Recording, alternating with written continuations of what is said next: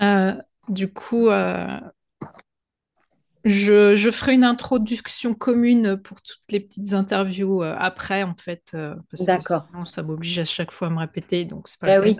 oui. Donc on va rentrer tout de suite dans le vif du sujet, si tu es d'accord, et puis, ah oui, bien sûr. et puis c'est parti. D'accord. Alors,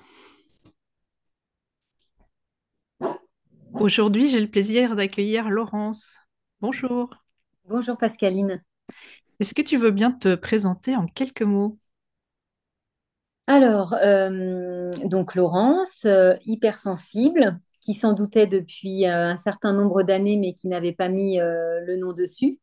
Maman, mariée, libraire, quoi d'autre? Et, et à la recherche de quoi faire avec mon hypersensibilité, parce que euh, j'ai pas encore, euh, j'ai pas encore tout bien compris. D'accord. Et comment Voilà. justement tu l'as découvert, cette euh, haute sensibilité? En tout cas, Alors, mis des mots dessus peut-être. Oui, absolument. Et ben, c'est il y a deux ans et demi, j'ai fait un coaching. Ça fait des années que je m'intéresse euh, au développement personnel. Alors, j'aime pas trop ce mot-là, mais donc pour faire court au développement personnel, euh, je souhaite devenir moi-même coach. Donc, enfin, j'ai fait une formation. Donc là, je m'apprête à le, à le devenir officiellement entre guillemets. Mais donc, j'ai fait un coaching et, euh, et c'est avec cette coach que bah, qui- elle m'a dit, bah oui, bah en fait, tu es hypersensible. Euh, bah, c'est-à-dire, euh, ah bon? Bah oui, euh, personne te l'avait dit. euh, bah non, non. On me disait, m'a toujours dit que j'étais trop, mais trop, trop, trop. C'est, vraiment le mot qui revient euh, le plus Mm. souvent chez les hypersensibles. hein. Depuis que je m'y intéresse, je me dis, mais c'est fou, quoi.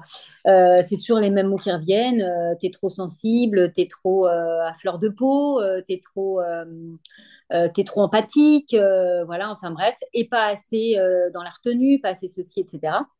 Alors voilà, on se dit, bon, bah effectivement, euh, j'ai quelques qualités, mais alors effectivement, je suis un petit peu un boulet quand même. hein.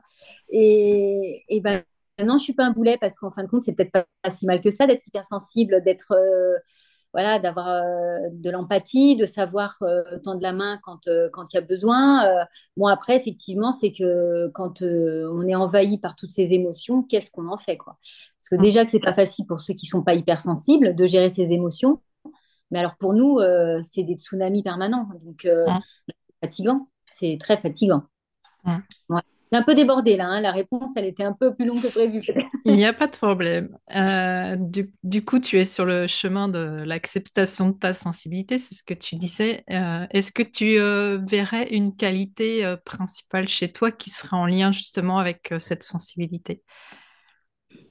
Euh, oui, c'est de euh, là où les gens montrent de la, la ré- comment, une, certaine forme de résistance ou de réticence à tendre la main à ceux qui sont un peu différents. Euh, nous, j'ai l'impression que les hypersensibles, on n'a pas trop de filtre de ce côté-là. Et quand on voit quelqu'un dans le besoin ou quelqu'un qui est pas comme tout le monde, euh, quelqu'un qui est trop, justement, lui aussi, Mm. euh, trop gros, trop, trop handicapé, trop tout ce qu'on veut, trop différent, qui parle trop fort, etc. Les gens souvent s'éloignent un peu. Moi, ça m'a jamais fait peur, ce genre de choses, quoi. Euh, donc, euh, je parle de la situation hein, quand je dis ce Mm. genre de choses. Et, et voilà, donc je pense que, c'est-à-dire, c'est, voilà, on, on- on est capable de, d'emmener avec nous tout le monde. Voilà, Mm. vraiment tout le monde. C'est bon, on s'adresse pas au plus beau, au, au plus, au plus ceci, au plus cela, au plus standardisé. Nous, on est capable de, de ramasser tout le monde sur notre chemin et, euh, et voilà, on est capable de remplir une arche de Noé très rapidement, quoi. Voilà. Mm. Ça, je pourrais dire que c'est une, une qualité d'hypersensible. C'est une qualité, mais c'est vrai que ça peut aussi devenir euh, un, un problème si on ne fait pas attention. Rapidement, je suis d'accord aussi. D'accord, c'est vrai. Ouais. Et comment tu fais pour la vivre au mieux, cette grande sensibilité, même si on sait que c'est pas tous les jours facile, justement? Eh bien, eh bien, à l'heure qu'il est, euh, j'ai pas, je suis en chemin. Je suis en chemin. Je suis contente d'avoir mis des mots dessus. Ça fait, ça fait quelques années qu'on parle de, de ça et moi, je n'avais pas mis les mots sur moi. Pourtant, ça, mais pourtant, ça m'a semblé tellement évident après le coaching. Mais je me suis dit, mais enfin, je suis quand même, il me semble être euh, quand même sérieusement dans la moyenne au niveau QI. une bonne moyenne même. Et je me suis dit, mais comment j'ai pu passer à côté de ça, quoi? Je comprends pas. J'ai fait pourtant une thérapie comme plein de gens. Euh, voilà, je me disais, bon, bah, alors je suis juste enfin, dépressive comme plein de gens aussi, etc. Mais euh, j'étais jamais sur le bon chemin, quoi. On nous a toujours emmenés sur des chemins de traverse, mais jamais les bons.